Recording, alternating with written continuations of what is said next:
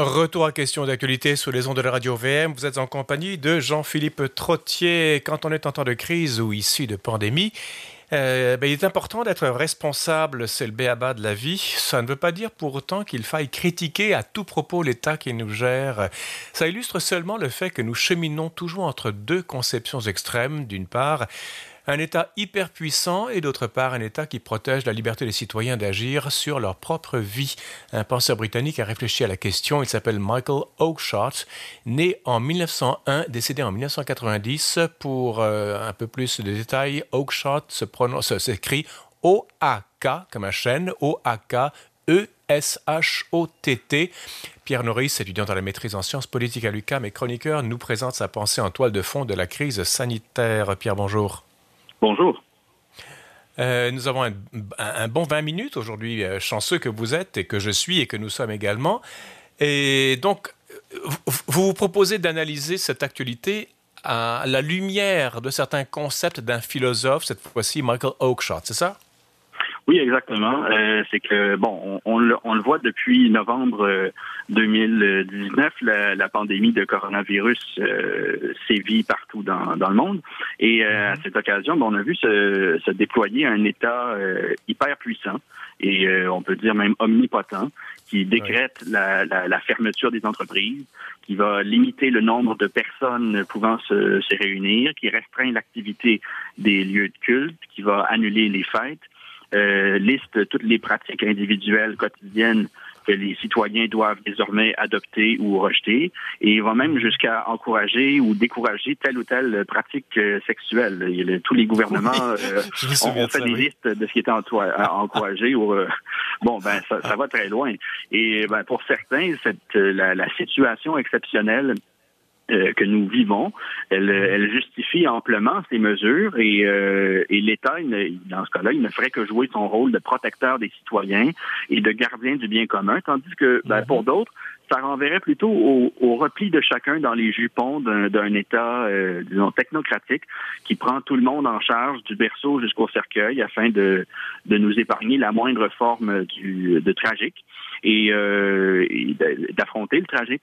Et ben, je pense que pour y voir plus clair, oui, le, le, le penseur britannique euh, Michael Oakeshott, qui a étudié la, la nature et les origines de l'État moderne, peut nous euh, peut nous aider à, démêler tout ça puis à comprendre si l'État dans ce qu'il fait en temps de pandémie est-ce que est-ce qu'il est-ce qu'il joue son rôle ou est-ce qu'il n'est pas en train de d'outrepasser son rôle plutôt? Michael Oakeshott, né en 1901, euh, décédé en 1990. Euh, j'avais présenté un historien et philosophe ou politologue, c'est ça? Oui, exactement. C'est que, ben, a priori, il est, il est formé en, en, en, histoire à Cambridge. Il est né en, en 1901. Ensuite, bon, il, a, il, a, enseigné un peu. Puis pendant la euh, pendant la, Seconde Guerre mondiale, il va il va s'enrôler. Il va il va servir dans le dans le renseignement britannique. Et après la guerre, il va retourner dans la dans la vie universitaire. Va faire un petit passage euh, à Oxford. Et ensuite, il va devenir professeur de sciences politiques à la London oui. School of Economics en 1951. Il va succéder à ce moment-là. C'est au... plus, plus que prestigieux, ça. Ben, tout à fait. Et, euh, et en plus, il, il succédait au, euh, à un réputé politologue euh, socialiste, Harold. Euh, que ah, justement, va, ça va... Lasky était socialiste, mais Oakeshott, il était aussi socialiste ou pas, lui? Euh, non, pas du tout. Oakeshott est un, est un conservateur. Il se revendique du conservatisme. Euh, il, il, a écrit, il a, il a défendu ça. Euh, il y a aussi des éléments de libéralisme de, dans sa pensée. Dans tous les cas, c'est clairement pas un socialiste. Et ça, ça tranche avec son prédécesseur Lasky, mais ça tranche aussi avec l'idée qu'on se faisait à l'époque de la London School of Economics, qui qui à l'époque avait été fondé par des, des cercles de gauche, euh, par un, c'était proche d'un think tank qui était lui-même proche du Parti travailliste. Donc euh, à cette époque-là, on se faisait l'idée de la, la, London School of Economics comme quelque chose un, un, peu à gauche, plus progressiste. Et là, il arrive Michael Oakeshott, penseur conservateur, sceptique face aux, aux promesses euh, politiques, et il va créer euh, il, va entretenir une très bonne image de lui-même dans cette école-là. Euh, il va euh, il va susciter de, une très bonne impression. Euh, ces, cours vont être des événements à chaque fois. Mhm. Euh, Oakshott enseignait, euh, entre autres, le, un cours de première année en, en, histoire de la pensée politique. Et euh, ce, ces séances-là vont faire salle comble à chaque fois, vont attirer des étudiants qui n'étaient même pas inscrits en sciences politiques, mais qui vont se présenter simplement pour le voir parler. Et il était applaudi à chaque séance selon des, les témoignages laissés par d'anciens étudiants. Donc, il a laissé une vive impression dans la, à la LSI. Et euh, ben, il, va, il va enseigner comme ça de 51 jusqu'en 68. À ce moment-là, il va prendre sa retraite de l'enseignement. Il va continuer euh, il va continuer à écrire euh, dans toute sa vie. Euh, il va avoir écrit de nombreux ouvrages. On va lui en devoir euh, plusieurs sur l'histoire des idées politiques, une anthologie notamment, sur l'éducation, sur la, la, philosophie de l'histoire. Il a aussi étudié la pensée de Thomas Hobbes, un grand philosophe anglais du XVIIe siècle qui avait écrit le fameux livre Le Léviathan. Et l'homme est un loup pour l'homme, ça. Exactement. Et euh, avait dirigé euh, avait, disons, commenté une réédition du Léviathan de Hobbes et le, la, préface écrite par Oakeshott a longtemps été un classique dans, dans l'étude de, de, la pensée de Hobbes en sciences politiques. Mhm. Euh, il est associé donc, à la conservatisme. Euh, parenthèse, la, London School of Economics, qui était plutôt à gauche, c'était la, la, Fabian Society, la société fabienne, qui était derrière ça ou pas? Exactement, oui, c'est elle, hein? en bonne partie, qui l'avait fondée ou qui avait été un peu derrière sa fondation et qui a beaucoup influencé Pierre Elliott Trudeau, enfin, influencé les, la mesure intellectuelle du père, euh, selon euh, son, ce qu'il a arrangé plutôt. Mais bref, il, y a eu, il y a quand même une répercussion que nous subissons aujourd'hui, encore une fois. Euh, alors justement, Oakshott, il est, donc vous me dites, conservateur. Est-ce qu'on peut dire un rationaliste ou pas? Euh, pas du tout. Euh, euh, Oakshott a, consacré une bonne partie de sa vie intellectuelle à, critiquer et à combattre le, rationalisme politique. On peut ah. entendre comme une cette prétention moderne d'ordonner et d'organiser rationnellement la société, de disons de, l'embrigader, de l'orienter dans une direction précise qui serait jugée meilleure. Oakshott a, a combattu ça toujours. À peu près tous ses travaux, d'une manière ou d'une autre, d'un dans un angle ou dans un autre, sont consacrés à combattre combattre le rationalisme politique de près ou de loin. Et bon, à ce sujet-là, on peut lire, je pense, probablement les deux principaux ouvrages de Oakeshott. Euh, le premier serait Rationalism in Politics and Other Essays, qui n'a pas été traduit en français, euh, qui a été publié en 62, mais qui a été réédité et amélioré avec davantage de textes en, en 91. Euh, donc après la mort de, de Oakeshott. Et l'autre serait On Human Conduct, euh, qui est paru en 75 et qui a été traduit euh, aux presses universitaires de France sous le titre de la conduite humaine en 1995. Mhm. Alors, dans ce livre-là, parce que à ce livre-là que vous voulez vous attarder, j'imagine, de la conduite humaine, Michael Oakeshott, qu'est-ce qu'il euh, il parle des fondements de l'État moderne, hein, et c'est ça qui peut nous servir pour voir comment l'État, notamment québécois, se comporte face à la pandémie. Tout à fait. Et de la conduite humaine, euh, c'est sans doute l'ouvrage d'Oakeshott qui est le plus abouti, le plus euh, étoffé. Et ben, on, on va considérer, disons, la, la présente euh, chronique comme une courte introduction à la thèse de Oakeshott. Là, on ne peut pas prétendre faire le tour complètement. C'est un livre qui est extrêmement riche. Euh, et euh, Oakeshott, dans ce livre-là, il s'intéresse au, au, fondement de, au fondement de l'État moderne, au, mode d'organisation politique des sociétés et à leur émergence depuis le Moyen Âge. Et dans, à mhm. travers tout ce portrait-là, il va dégager deux grands pôles qui sont en tension perpétuelle, deux manières opposées de, de concevoir l'État et l'organisation humaine euh, d'un côté, il y aurait la societas, qu'on va aussi appeler l'association civile, et l'autre mhm. serait l'universitas, euh, l'association d'entreprise. Alors commençons avec la première brièvement. Oui, euh, l'association civile euh, ou le, la sociétas, c'est un, un, rassemblement de citoyens qui est doté, euh, qui sont dotés de leur autonomie, d'une aussi d'une agentivité, donc qui sont capables d'agir par eux-mêmes sur leur vie, sur la vie des autres. Mhm. et, et, dans un État qui est conçu comme une association civile, les citoyens se considèrent a priori comme des égaux ils entendent cohabiter sous le règne d'une seule et même loi. Pour ça, bien, le, le rôle de l'État dans l'association civile, c'est d'établir par la loi les règles de fonctionnement. Pour ça, il faut que la, il faut que le, celui qui émette les lois, euh, dans l'État, il faut que son autorité soit euh, souveraine et, et, absolue. On peut remettre en, question dans une association civile le bien fondé de tel ou tel règlement, de, de telle ou telle loi, mais pas sa légitimité. Donc la primauté des lois dépend de l'autorité de l'État et, mmh. et ces lois-là, précisément dans une association civile, elles visent à protéger la liberté des citoyens et de protéger leur pouvoir d'agir sur leur vie. Et, et c'est vraiment pas d'imposer aux citoyens euh, un, objectif, quelque chose à atteindre. Euh, Oakshot va faire une, analogie un peu pour, euh, pour expliquer ça. Il va servir du code de la route. Euh, L'État, il n'oblige personne à posséder, avec le code de la route, à posséder une voiture ou à, ou à aller à un endroit en particulier. Mais le code de la route, il détermine la manière de se comporter sur la route les uns envers les autres. C'est un peu ça qu'entend euh, Oakshot avec l'association civile. La deuxième, c'est l'association d'entreprise. J'imagine si je garde votre image du code, du, code de conduite, euh, l'État euh, non seulement fixe les règles, mais il oblige tout le monde à conduire. C'est ça? Oui, on peut dire ça, oui. L'État, dans une association d'entreprise, est vu comme une totalité comme une, comme une entité qui est dotée d'un objectif, d'une d'une finalité qui est euh, substantielle, et qui orienterait l'action de ses composantes, l'action des citoyens. Euh, L'État qui est conçu comme une association d'entreprises, euh, ben, il se veut comme une, une énorme machine qui euh, organise les uns et les autres en vue de en vue d'atteindre un idéal collectif et il se contente pas d'un rôle qui serait seulement procédural comme pour euh, l'association euh, civile. Donc, si je comprends bien, d'un côté, on a l'État libéral avec l'association civile ou l'État communiste dans l'autre, dans l'association d'entreprise. Euh, ce sera à peu près ça, oui, mais en fait, l'association, euh, oui, pour ce qui est de l'association civile, la, la, théorisation, oui, c'est la théorisation de l'État libéral, d'une certaine manière.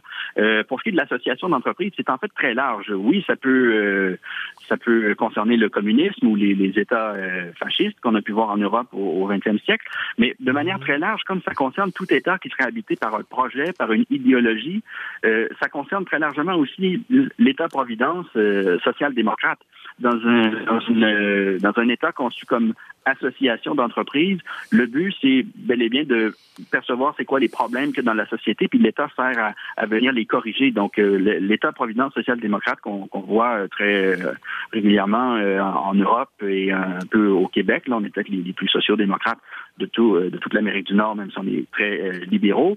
Tout, tout, ça, ça, peut être présent aussi, et c'est considéré aussi comme par Oakshot comme comme une forme d'association d'entreprise. Oui. Euh, il privilégie l'association civile, très, très clairement. Mais pour ah. lui, euh, on est perpétuellement en tension entre les deux pôles. Ce serait une erreur de penser qu'il peut advenir un jour où l'un va complètement remplacer l'autre. Pour lui, les, deux formes, l'association civile comme l'association d'entreprise, sont deux tentations perpétuelles de, de l'homme et on, est un peu condamné à osciller entre les deux. Michael Oakeshott, O-A-K-E-S-H-O-T TT, euh, vous nous parlez de ce penseur, euh, philosophe, historien britannique, politologue plutôt, décédé en 1990, je pense. Oui, exact. Euh, alors, en quoi cette réflexion s'applique à l'État québécois, dans, entre autres parce qu'on est au Québec, on pourrait parler d'autres États, peut, ça peut s'appliquer à la façon dont l'État se comporte dans la gestion de la pandémie. Il vous reste, il nous reste sept minutes pour en parler.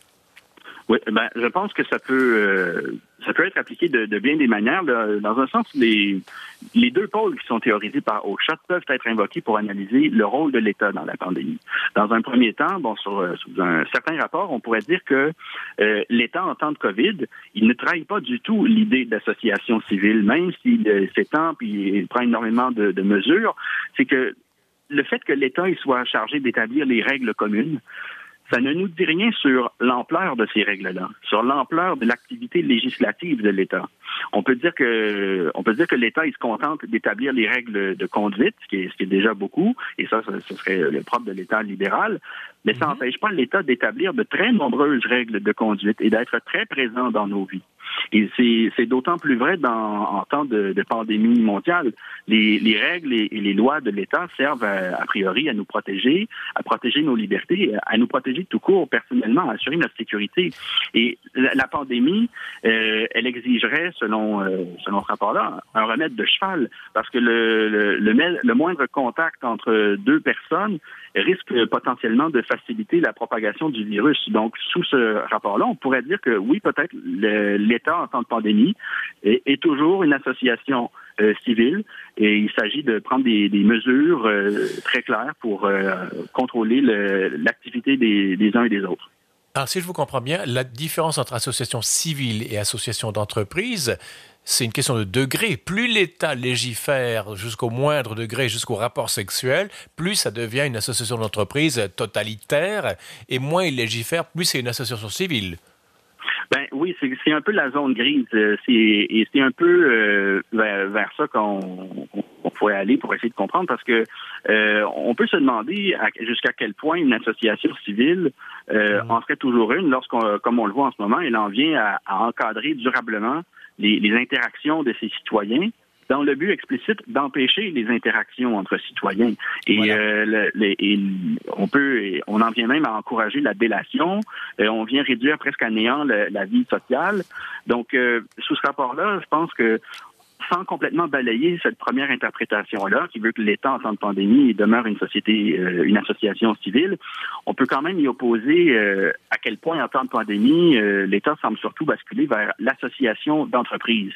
Et le, la société entière, on le voit depuis plus d'un an maintenant, est, est désormais pleinement orientée en vue d'un seul objectif collectif, qui est l'élimination du virus, qui est prioritaire face à tout autre objectif personnel ou privé ou même collectif, et devant tous les autres aspects de la vie euh, politique, sociale et, et, économique. L'élimination du virus prend le, pas sur absolument tout, et le, la peur du virus, elle s'installe dans, il faut bien le dire, dans une, dans une, société moderne qui est déjà obsédée par sa sécurité, de plus en plus, qui est, qui est marquée par euh, le refus du risque ou la peur du risque, euh, et qui est de plus en plus aussi étrangère à, à la notion du tragique, à la souffrance, à la gravité des choses. Et dans ce contexte-là, euh, arrive un virus et euh, il en résulte que le plus grand nombre, on le voit depuis un an, est prêt euh, à prendre tous les moyens nécessaires pour éliminer le virus, peu importe ce qui va en coûter sur le plan humain, politique ou économique. donc, tout le monde est prêt à, à, se ranger entièrement derrière l'État et à, quasiment tout sacrifier au nom d'un objectif omnipotent. Il nous reste trois minutes, Pierre Norris. J'imagine que c'est le règne des experts et des, et des technocrates et des gens qui possèdent la vérité. Ben oui, exactement, parce que dans une association d'entreprises, comme il s'agit d'atteindre un objectif, le, débat entre citoyens égaux, le, ce, n'est pas d'une grande utilité. Euh, on, on, le voit depuis un an, la vie démocratique ordinaire, elle est, elle est, plus ou moins mise en parenthèse pour permettre aux experts de, de, dicter au gouvernement la marche à suivre. Et chaque mhm. personne qui émet la moindre réserve, quelle qu'elle soit, quel que soit le degré, euh, le moindre réserve à l'endroit des mesures euh, du gouvernement, cette personne-là est aussitôt visée par les regards suspicieux des autres. On va l'accuser d'être égoïste, euh, insouciante, ou bien euh, on va même l'accuser peut-être de conspirationnisme, d'être opposé à la science. Donc ça, ça va très loin. C'est oui, c'est le, le règne des experts. Et même si je dis tout ça et j'utilise la, la, grille d'Oakshot pour comprendre, euh, on, comprend bien que je suis assez critique en ce moment de, de l'action de l'État en temps de pandémie, mais il ne s'agit pas de dire, malgré tout, que, que l'État comme association d'entreprise n'a jamais sa place ou qu'il est fondamentalement mauvais, ou ni que je dis pas non plus que la, la pandémie ne doit pas être euh, prise au sérieux ou qu'il faut pas faire attention à nos proches qui sont euh, à risque. Mais je pense que la, la grille de Michael Oakeshott, en, en démêlant les deux, ces deux grandes manières-là de concevoir l'État, l'association civile, l'association d'entreprise, elle nous permet de, cette grille-là, elle nous permet de, de saisir la logique intrinsèque de l'association d'entreprise et de voir jusqu'où elle peut aller, jusqu'où ça peut nous mener. Et euh, on, je pense que c'est pertinent parce qu'en ce moment, euh, les, mesures euh, sanitaires ne cessent de se renforcer, d'être renforcées. Et euh, bon, on peut très bien, à la fois, je pense, vouloir combattre le virus et s'inquiéter pour nos, nos, proches qui sont à risque, et en même temps être sceptique et prudent face aux, aux mesures étatiques et face aux promesses d'un État qui euh, qui va toujours plus loin dans son dans son champ d'activité en disant que ça va bien aller, mais euh, en, en, réalité, il faut voir jusqu'où ça peut nous mener et les dangers qu'il peut y avoir derrière ça, en allant complètement vers, vers, un pôle plutôt que l'autre. Oui, il s'agit d'être en équilibre tout le temps entre deux pôles opposés, donc tel que présenté par Michael Oakeshott, notamment dans De la conduite humaine, son titre majeur, traduit en français. Michael Oakeshott, je le rappelle, est un politologue, euh, historien également britannique. Oakeshott, O-A-K-E-S-H-O-T-T, né en 1901, décédé en 1990. Merci beaucoup, Pierre Norris, pour ces éclairages. On vous retrouve dans deux semaines. Oui, au plaisir, dans deux semaines. Merci beaucoup Pierre. Voici, c'est la fin de l'émission. Demain, portrait de Saint-Fulbert de Chartres. À la régie Daniel Fortin, ici Jean-Philippe Trottier, je vous dis merci de votre fidélité. Je vous donne rendez-vous demain et entre-temps, je vous invite à rester à l'antenne de Radio VM.